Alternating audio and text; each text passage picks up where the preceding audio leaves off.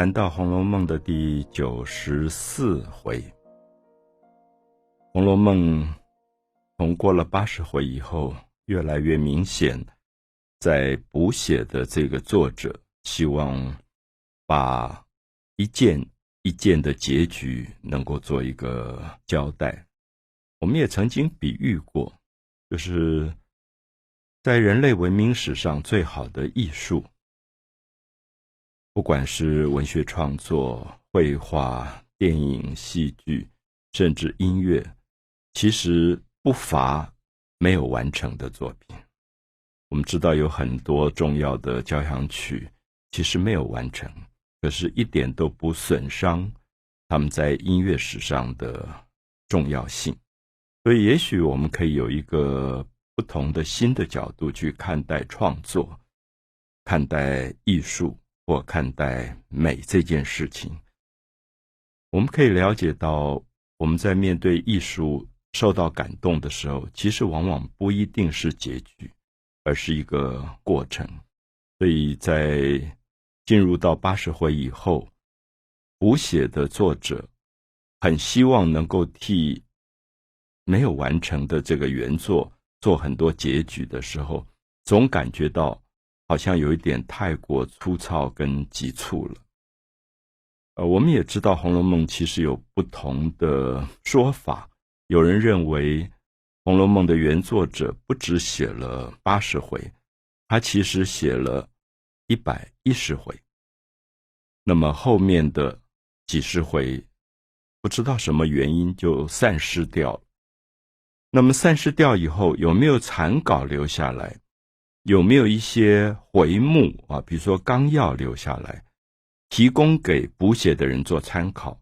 那么到目前也没有一定的定论。可是我们可以看到，目前我们看到的一百二十回本，很显然后四十回的作者非常希望依据前八十回的某些线索来安排结局。所以九十四回非常明显就是。发生两个重要的事情，一个是贾宝玉的怡红院。我们知道怡红院叫做怡红，它原来有一个匾叫做怡红快绿，因为这个院落里种两种植物，一种是红色的海棠花，另一种是绿色的芭蕉，所以红绿对比，所以在。贾宝玉这个少年年轻的时候，跟着他父亲游园，就把这个地方题名为“怡红快绿”。他也特别喜欢这个院落，后来他就选择住在这个院落，名字就叫怡红院。所以这个院子是有海棠花的。那么海棠花有一定的季节会开，比如说可能在三月春天的时候。可是我们忽然发现。在九十四回的时候，怡红院的海棠不按照季节开花了，所以大家就觉得很奇怪。然后众说纷纭，有人认为这是一个吉祥的预兆，可是也有人不敢讲，心里暗暗纳闷，觉得大自然如果不按照秩序跟节气，其实是有劫难的，啊，就有点像我们平常最日常会看到的。民间的说法是风调雨顺，那如果风雨太过多或太过少，恐怕都是有问题的。啊，所以自然的秩序很有趣，就是《红楼梦》一直相信，好像人的生命是在大自然当中，跟着大自然的时间在慢慢进行，所以它也有它一定运行的规则。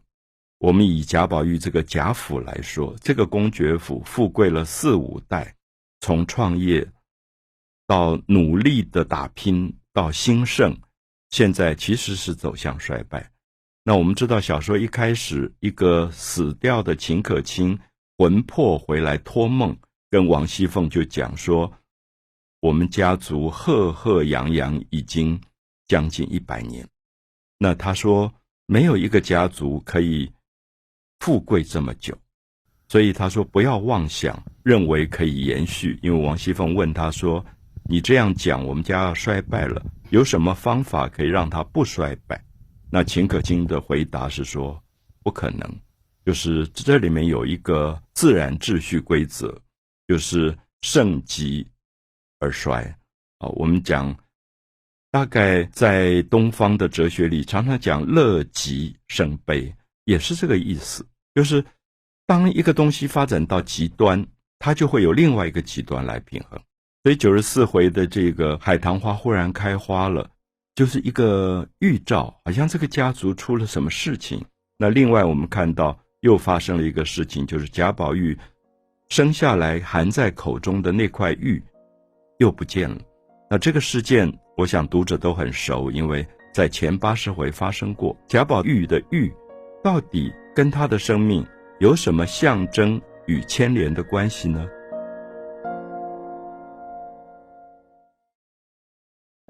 我们谈到《红楼梦》的第九十四回，谈到这一回当中很重要的一段啊，尤其是在九十四回的中段以后，其实一直在谈一件事，就是贾宝玉有一天起来，忽然发现玉不见了。我想读者都知道，这个小男孩他原来是一块石头，他是女娲炼石补天。炼了三万六千五百零一块石头，剩下没有用的那块石头丢在大荒山无稽崖青埂峰下。那这个没有用的石头，好像感觉到自己无才可补天，自己怎么会没有用？一种存在，可是却没有存在的价值，所以他就自己经由日月修行。啊，跟着太阳，跟着星辰，跟着月亮一起修行。那么最后，他修行成为一个男子的身体，一个男孩的身体，他就来到人间。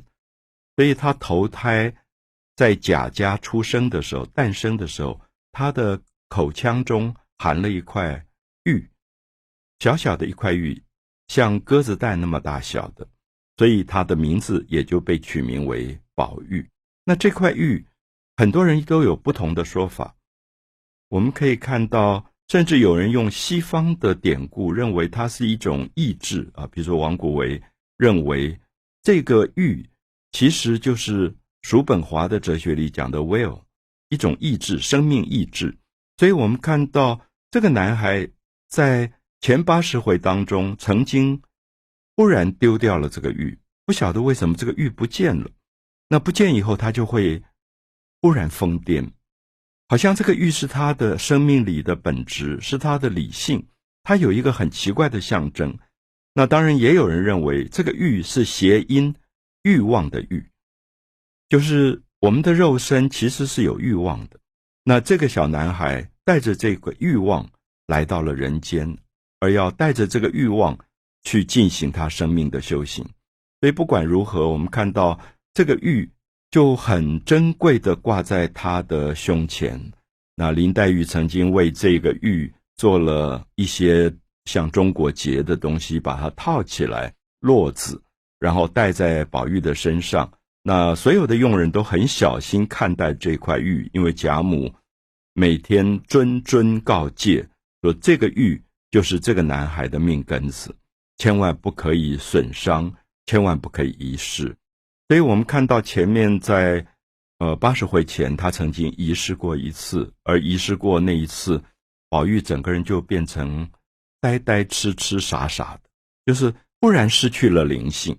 那后来是有一个和尚回来，然后就说青埂峰下一别，就说当初这块石头是在青埂峰下，那现在他投胎到了人间，匆匆十三年过去，好像在人间已经污染了。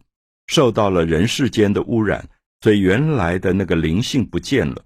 所以这个和尚就好像替这块玉重新清洗了一次，让它恢复灵性，然后还给宝玉，说要好好的珍惜你的真性情。那我想《红楼梦》是很象征的，《红楼梦》大概觉得我们每一个人在出生的时候其实都是干干净净的，可是我们在随着长大的过程。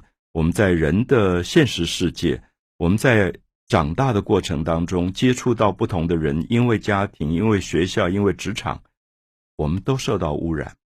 所以到最后，它不是一个纯粹的本性。那因此，我们可以看到，不管是佛教哲学或者是道家，都在讲本性，就是人的修行其实是回来在找自己，啊，找回自己这个东西。所以到了九十四回的时候，这个玉又不见了，然后大家就鸡飞狗跳，因为大家都知道说这个玉掉了是非同小可，而且刚开始不敢报告贾母知道。因为贾母会大发脾气，因为贾母每天都在讲说：你们千万不可以遗失了这个玉，千万不可以损伤了这个玉。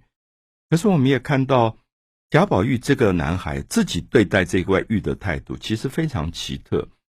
小说前面不知道读者记不记得，有一次他第一次见到林黛玉，他就问林黛玉说：“你有没有玉？”林黛玉说：“没有。”他就发脾气了，他就把自己的玉往地上摔，他就讲了一句话说：“每个人都没有玉，只有我有这个玉，说我是天生带来，都说是好东西，我看不是好东西。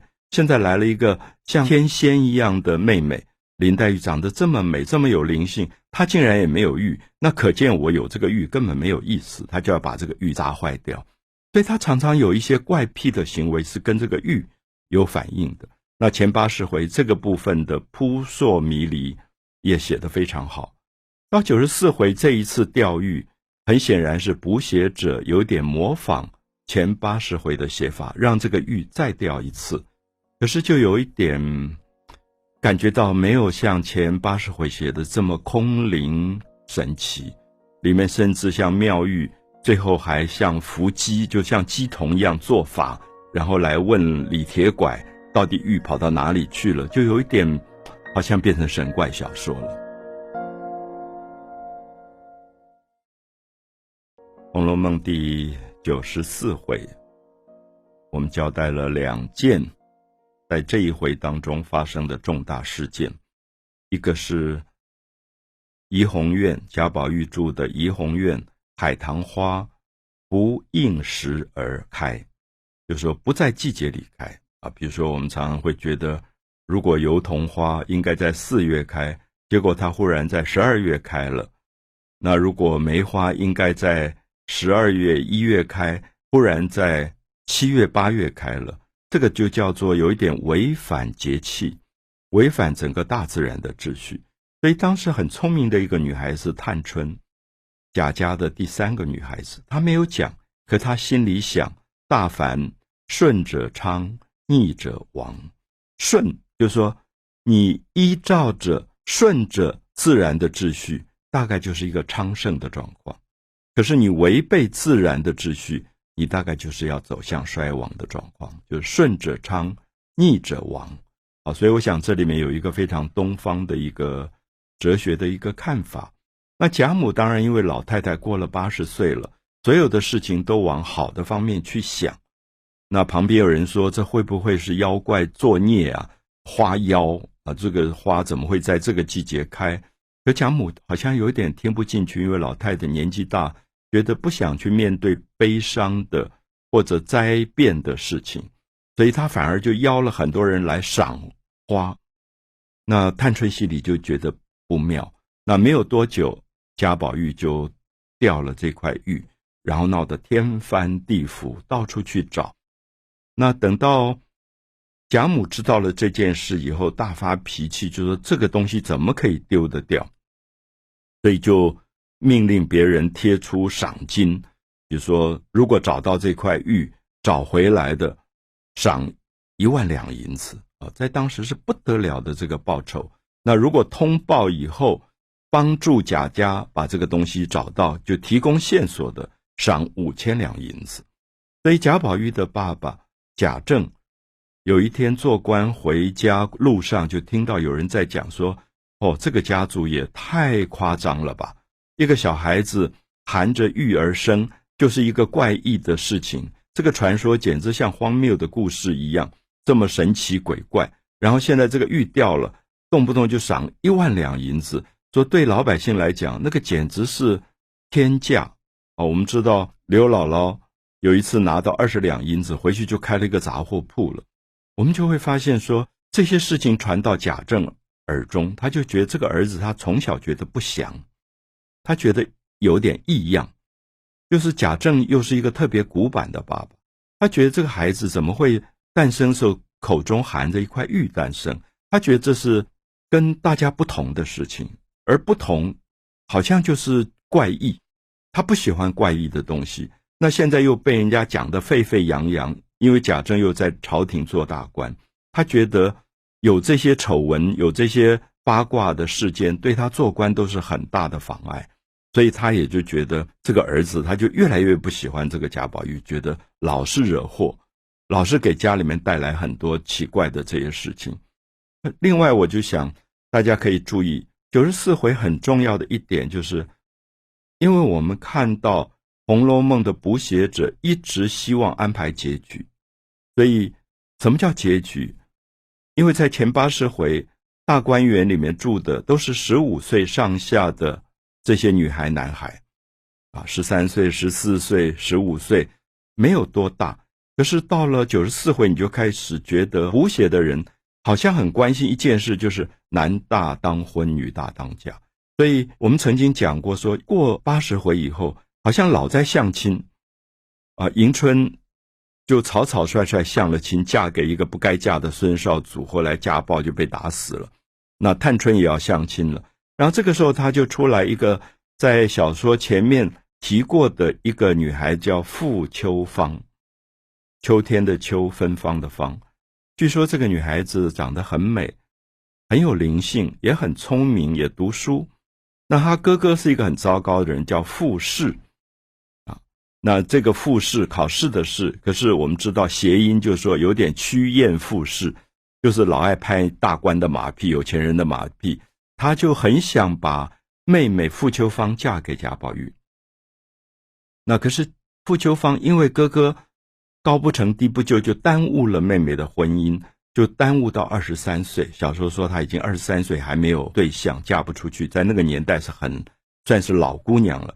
那贾宝玉那个时候才十五岁，那这个哥哥竟然把一个二十三岁的妹妹想嫁给一个十五岁的少年。来提亲，所以在九十四回里面也提到，呃，袭人呐、紫娟呐，他们就在聊天，然后特别是贾母的这个丫头鸳鸯就很生气，就觉得说家里有一个女孩稍微长得好一点，就每天跑断门槛一样，拼命要往外推销，就对这种要把急着把自己家女儿或者妹妹嫁到富贵人家的这个现象极其不满。那当然，这里面也在暗示到。《红楼梦》越来越不好看了，其实是因为这个青春过去了，好像男大当婚，女大当嫁，变成了他们悲剧命运的最关键的一个问题。